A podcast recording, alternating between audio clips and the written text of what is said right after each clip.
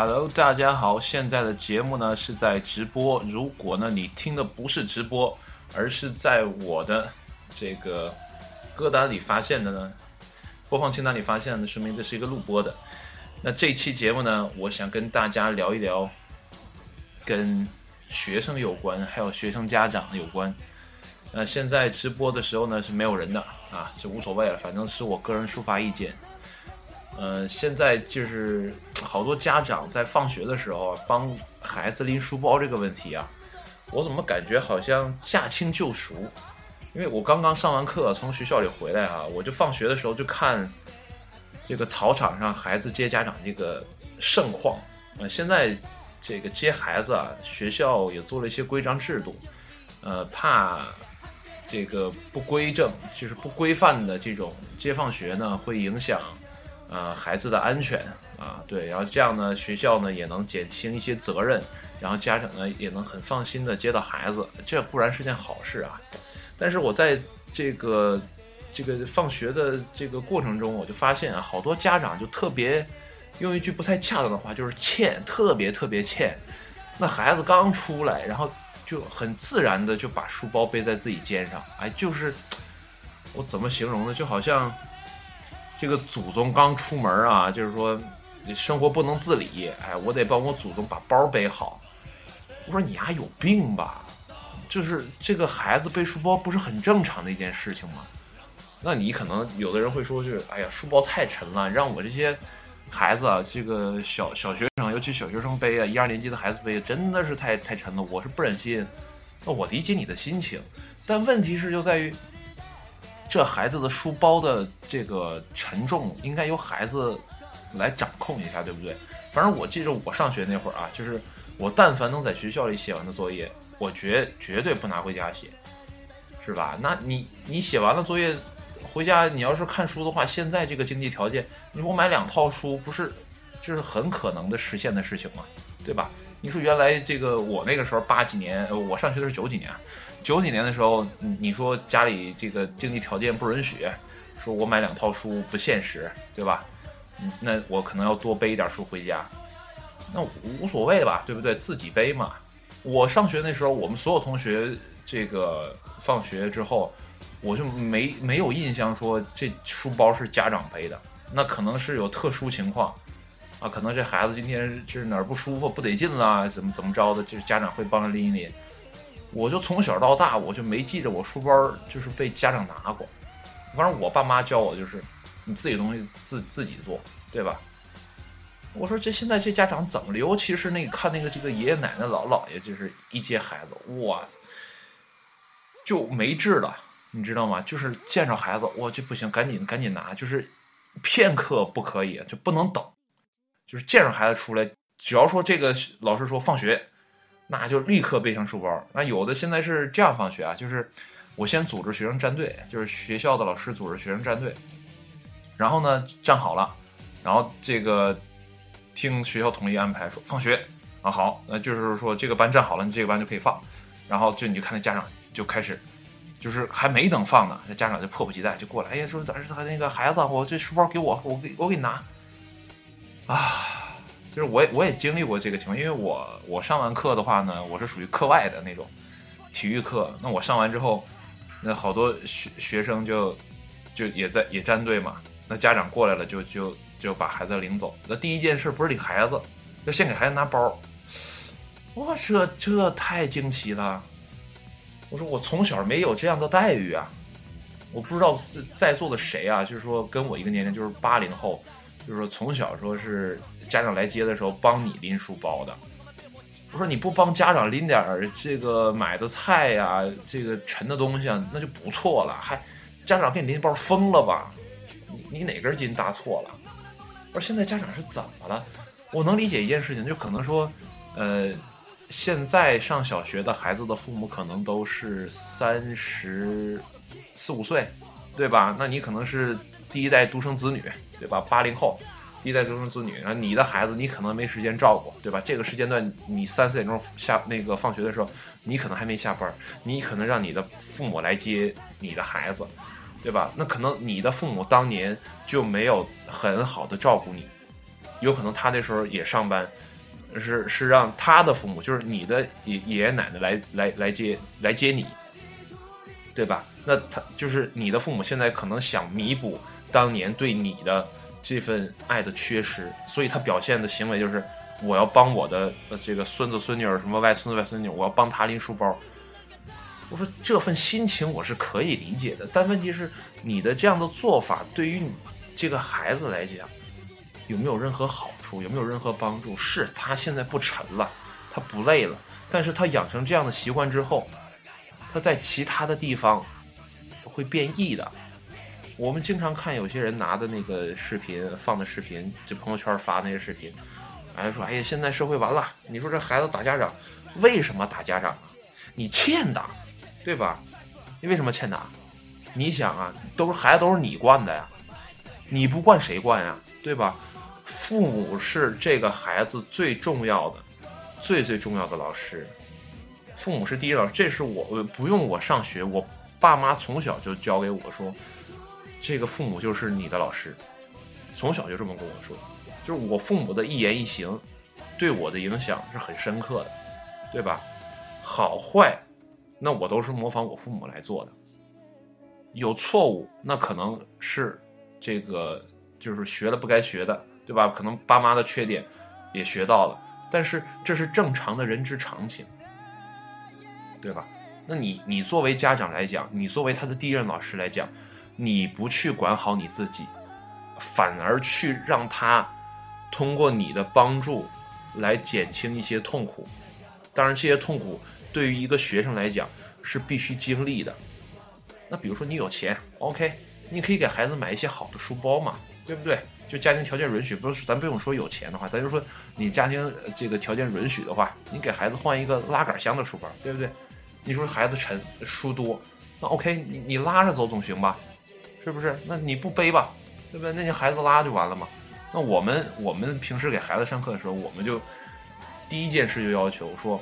孩子的东西必须孩子自己背，啊，自己来拿，就是他的器材、他的装备，无论无论多沉，无论你这孩子多小，都请你自己拿好，对吧？那东西是你的，不是家长的。那现在家长已经很好了，是没有说像原来说支支唤那小里边说，哎，来来来，儿子，那个来，你你帮爸妈拎点这个，拎点那个，就是很很这个情理之中的事情，就是。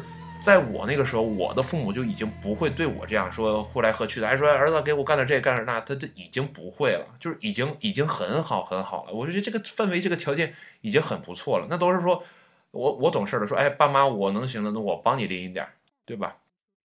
现在就是本末倒置，孩子不说主动帮父母拎东西，反过来这些父母这些呃爷爷奶奶姥姥姥爷。反过来去对自己的孩子那样的呵护，我要我要不说你贱种，我真的没有词儿来形容你们，对吧？我但是说有好多家长确确实做到什么呢？就是孩子的东西我不碰，对吧？那可能有特殊情况，比如说今天拎了这个学校发了一堆新书，那你可能就是这个这个三五十本拿不了，那父母可能帮着拎一半，这是可以理解的。但是我们上学那会儿发的新书多沉，我们都自己拎回家呀，是不是？那最难的情况也是我们自己搞定的，对吧？反正我记得我的小时候就是有用的书，哎，数学、语文我就拎回家；那没用的什么自然啊、什么美术，就扔书桌堂上就完了呗。我也不知道现在说学校规定说是不是书桌堂里不让放东西啊？你是整着孩子一天天背个大书包，怪老沉的。我是不理解，是是真的吗？是学校不让放东西吗？还是学生学生没有这个自理能力？一年级小孩、二年级小孩跟那吃屎的孩子一样的，就像弱智一样，就是没有自理能力。你能想象吗？那好多孩子都是就没有自理能力，就什么事儿都得是，就是父母或者是这个这隔代的长辈来帮忙来来做。为什么呀？啊，是是我们的孩子越来越差吗？不是。孩子每一代的孩子都是一样的，只是这些家长做家长的，你太不着调了，你太欠儿了，啊，你干什么呀？非得帮孩子拎那个书包啊？那这是一个很小的点，然后就是我我为什么要发这么多牢骚？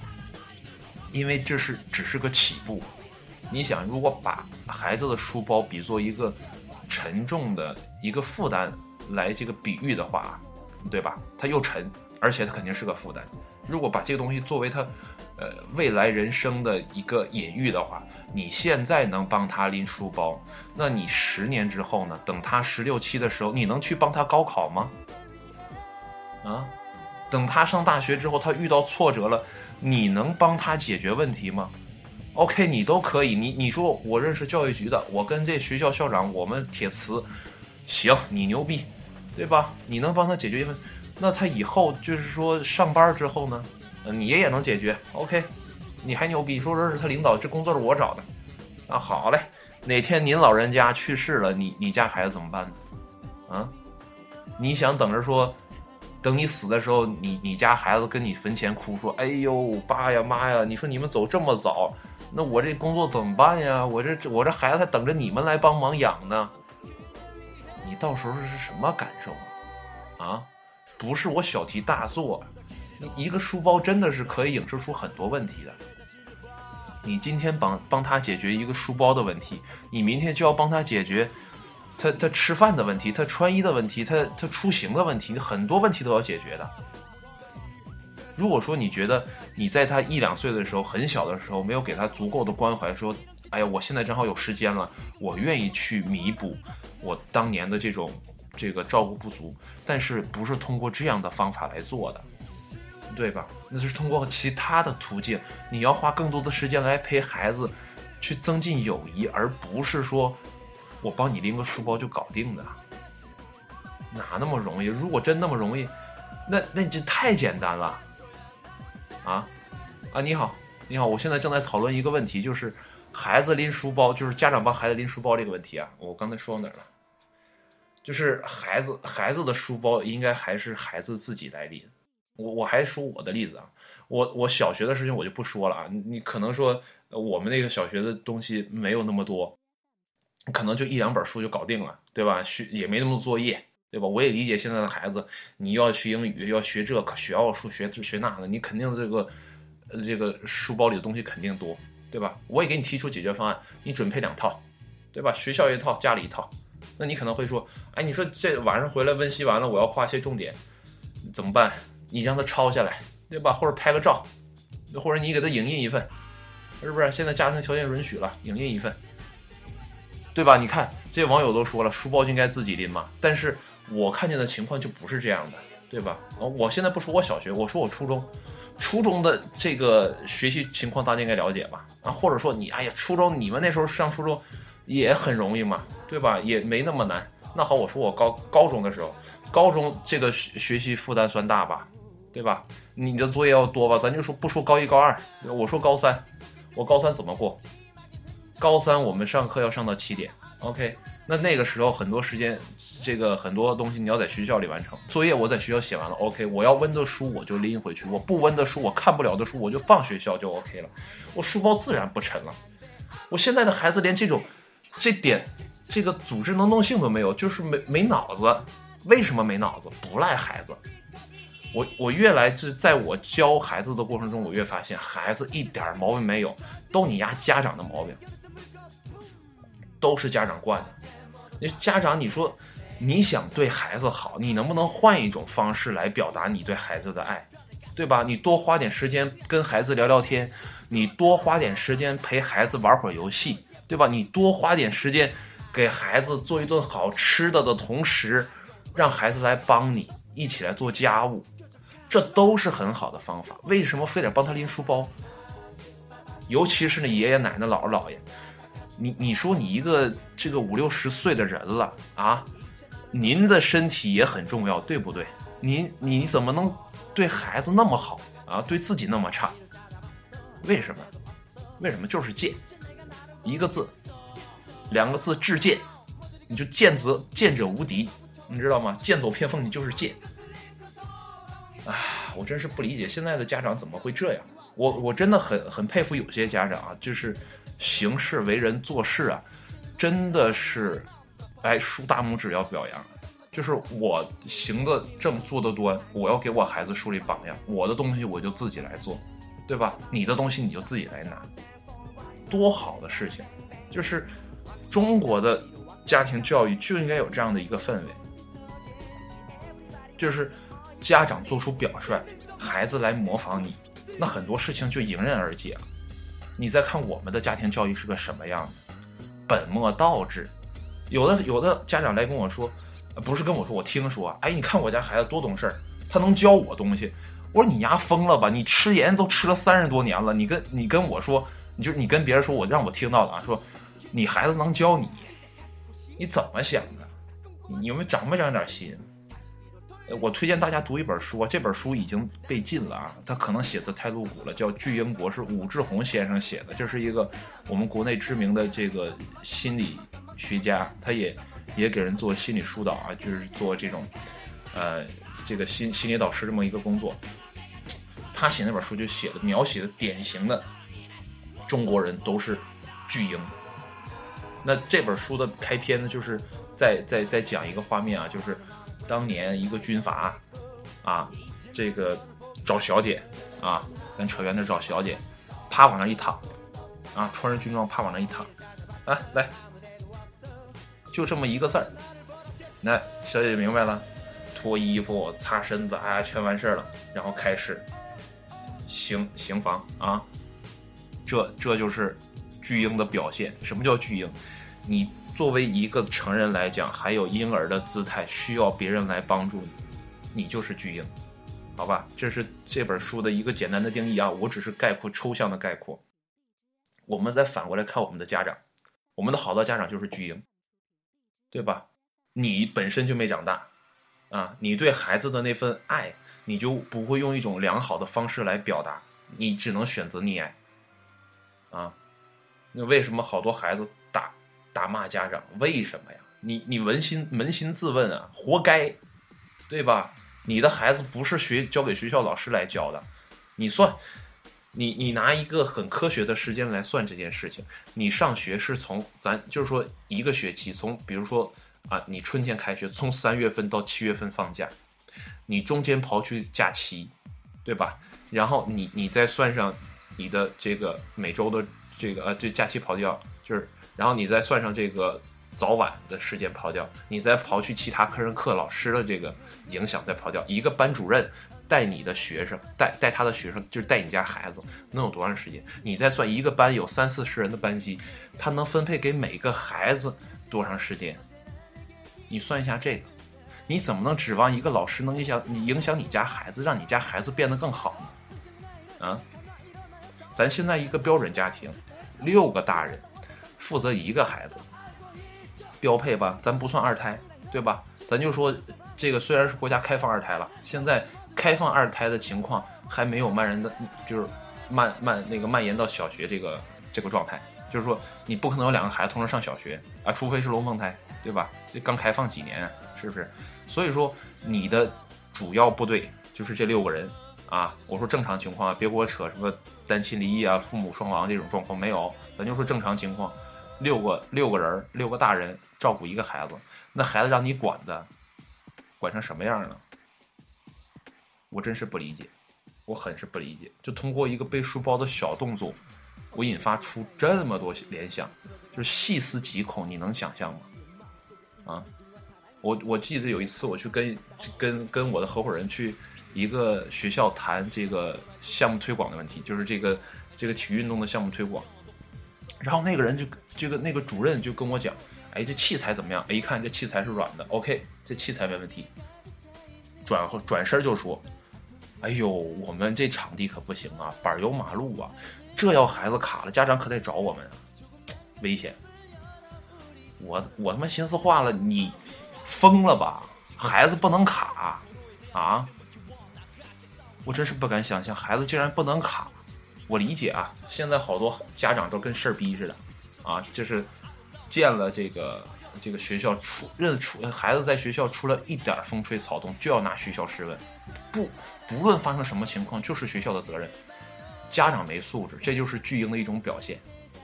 什么表现？就是你你无能啊，你对自己的孩子教导无方，你没办法让他保持自我安全的前提下，你就把这份责任推给别人，就你自己完成不了的事情就是别人的错误，对吧？你是全能自恋的。你不能做的事情就是别人错了，对吧？我发出了愿，就我的孩子必须是好的、完整的，对吧？一旦有人影响了我这个想法，那好，那就是别人的问题。你说你是不是个巨婴，对吧？你碰上这些巨婴家长，学校也是无可奈何花落去，他也没有作为的办法，他也没有办法去去做一些事情，是不是？除非说我学校有钱，我把所有场地都铺成塑胶的，对吧？就算铺成塑胶，那还得卡卡还得锁手呢。我就经历过，有个孩子在比赛的时候，啪就卡了，骨头就折了，就轻轻的卡就被别人碰了一下，卡到地上，塑胶跑道卡到地上，胳膊挫折了，多脆弱呀！我为什么今天放的是 H O T 的歌曲啊？如果你了解的话，这是 H O T 的歌曲。我觉得当时的。这个情景让我历历在目，就是我们我的小时候历历在目，再加上这个我观看了一些韩国、日本的这些相关的介绍，你看看人家的孩子是怎么样，你再看看我们中国的孩子是怎么样的，可能啊，我说的问题具有局限性啊，可能是部分家长的部分作为，但是也很可怕，也非常可怕，因为这有群体效应。一个家长给孩子拎书包，就会影响到另一个家长的从众心理。中国人就这样吗？你有我也得有，对吧？那别人背书包，我也得背。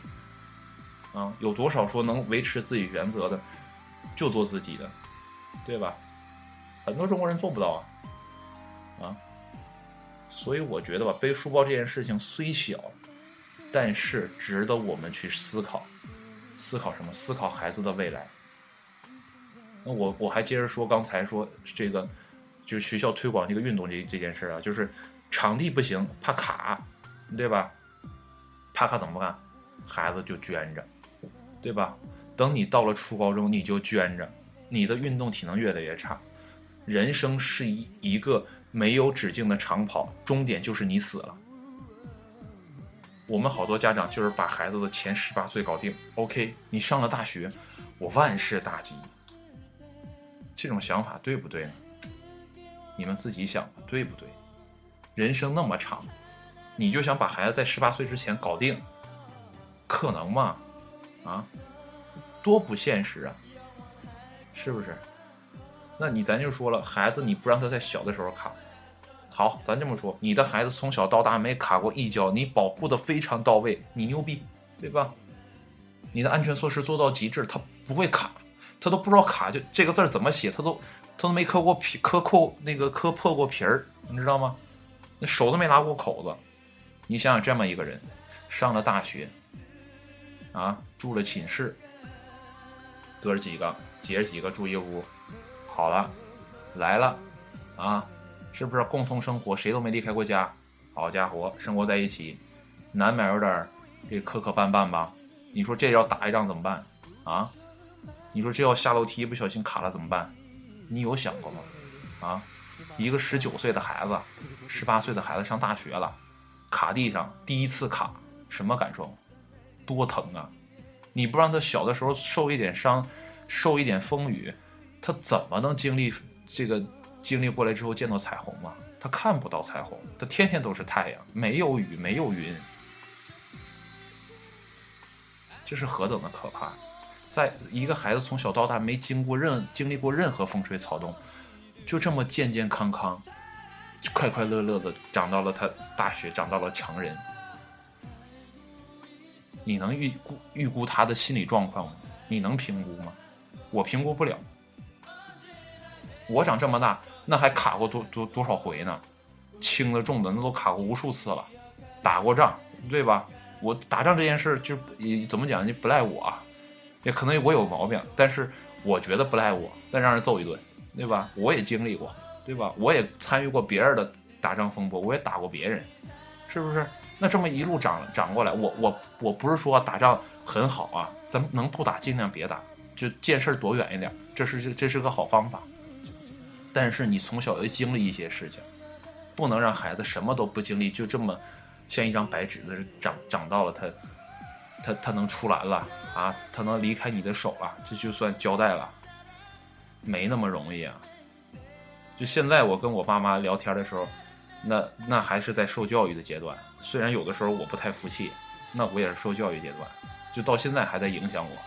那我问一下，现在的家长是什么感受啊？你们是什么状态？你们是不是天天光光想着赚钱啊？啊？孩子教育就那么不重要吗？教育不单单是课本上的，书本上的东西孩子可以无师自通，好不好？但凡有点认知能力的孩子，给本书他就能看明白。不要把学习成绩看得那么重要，德智体美劳全面发展，这不是一句口号。你看现在小孩一个个压的跟傻子似的，啊，说话不经大脑，为什么呀？不都你们家惯的吗？你们要不惯孩子能这样吗？你你你就解释吧，你有你有的是理由来说来反驳我说的一切，我赞同，对吧？我同意你说的一切，但是我保持我的立场。别跟我说那些没有用的，我也听不到，对吧？我这个我这个台播出去之后也没什么人听，对吧？我就是想发发牢骚，我就是想说，背书包这件事情，无论这个书包沉还是轻还是怎么样，请你让孩子自己来决定，是不是？咱把所有的极端情况全抛掉，感冒、发烧、难受这些极端情况全全排排除掉，一个健康的好孩子。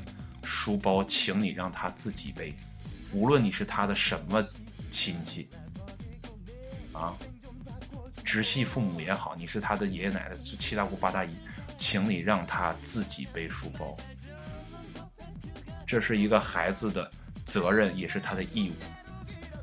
学习就是他的责任，背书包就是他的义务。你怎么能让？让你，比如说你上班的工作，你能就让你的爸妈来做吗？你想想这个问题，可能吗？啊？你你说那个，哎呀，我太沉了，我每天下班就捧个电脑，捧个机箱的啊，我爸妈来接我吧啊？你好意思吗？反过来说，孩子好意思吗？那不都是你惯的吗？孩子的任何问题都不是孩子的错。我原来一直认为熊孩子就他妈是熊孩子，这他妈这事儿就是孩子有问题。但是我越教孩子，我越发现，孩子一点毛病没有，真的，一点毛病没有，都是这帮不尽责的家长造成的恶果，造就了中国无数的熊孩子。这个就是原生家庭的关系，这个也有的时候也说不着这些现在当父母的。那可能就是你的父母对你影响太深了，所以你对你的孩子又进而一步影响。所以说，你仔细思考一下吧，你能改变啊，你的孩子就能改变。你们还有机会，尤其是小学生，你们有的是机会。今天我上我我在等孩子下来上我的课的时候，我就看一小姑娘，这姑娘我估计得有多大呢？得有四五年级了，亭亭玉立一小姑娘，啊。说往地上躺就往地上躺，为啥呀？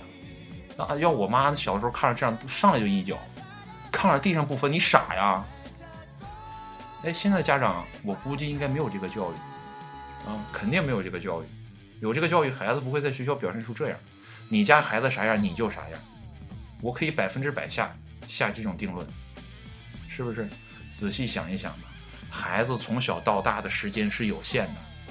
啊，向前生长不可能倒退。你现在帮他做了一些事情，未来他就要你偿还的，用各种形式让你偿还。如果孩子不能独立、不能自主、没有自我决定权，他未来就会依附在你的身体旁边，来吸食你、蚕食你。我们中国人好像似乎就不太在意这个孩子的这个独立自主性，啊。可能是我我我身我身在北方的原因啊，我我能看到的很少有家长会让孩子独立做主做自主的去去做一些事情。我接触的，我只是说我接触，我不接触的，我我我这个就没有呃评述的这个这个怎么讲，没没有办法去评述，是不是？我只说我眼睛看到的，太差劲了啊！当然了，我觉得还是有很多家长。尤其是，呃，这个，这个怎么讲？知识程度比较高的，不在于他的学历是否高低，而在于他是否通晓这个，呃，中国的古代的这种这个仁义礼智信这些东西，就是他自我的这个学习能力怎么样，这跟他的学历无关，就他自我学习能力比较好的话，那他对孩子的教育一定是良好的，是不是？那如果你对自己的教育都特别差劲，我就不相信能教出什么好孩子，是不是？所以这件事情啊，由一个书包说到了教育，其实就是这么简单。你的一言一行，你想教给孩子的，都融汇在你平时的生活里，它不会是一个很拔高的东西，你不用去。给自己的理论下一个概括，表达出来，行动出来，在你日常的生活中做出来，成为榜样，孩子就会成为你，就是这样。我现在现在越来越理解一件事情，就是原生家庭对孩子的影响是颇为深远的。尤其我在学学这个，就是研习这个武志红先生的这个心理学课的时候，我就发现。一个孩子真正的能成为一个独立的人，他是要需历，需要经历很多的事情。首先要跨过原生家庭这道坎儿，然后找到自我，他才有可能成为一个独立的人，拥有独立的人格。如果你不让他从小建立自我的认知，等他大了，一切都晚了，你没有机会再去改变了。好吧，今天我就想通过这件事情来跟大家说说这些。我希望，作为家长的也好，或者说即将作为家长的也好，我希望你们来好好思考这件问题：，就是你是不是已经长大了？你是不是可以给孩子带来正面积极的影响？如果不能，请你做出一个明确的这个方法去解决你自身的问题，不要让你影响下一代。你再这么这么影响下去，回过头来。遭罪的还是你自己，莫不如现在就吃点苦，受点罪，对吧？你你是学再学一点这个这个额外的知识也好，还是对孩子从另外一个方面去爱也好，无论如何，请你做出改变。如果你再不改变，你的孩子将会成为你的最大问题，终生问题。好吧，啊，今天就聊到这里，说了也挺多的。那这个这是一期特别节目啊。聊了半个多小时，那怎么讲？可能说的有些极端啊，有些偏执，呃，也是希望大家理解，也希望最主要的是希望我们做家长的，当然我不是个家长啊，我看问题所以就比较就站在旁观者的角度去思考这个问题，我就希望家长们可以去重新审视一下自己的这个一言一行。到底该怎么样去影响我们的孩子？好吧，啊，再见。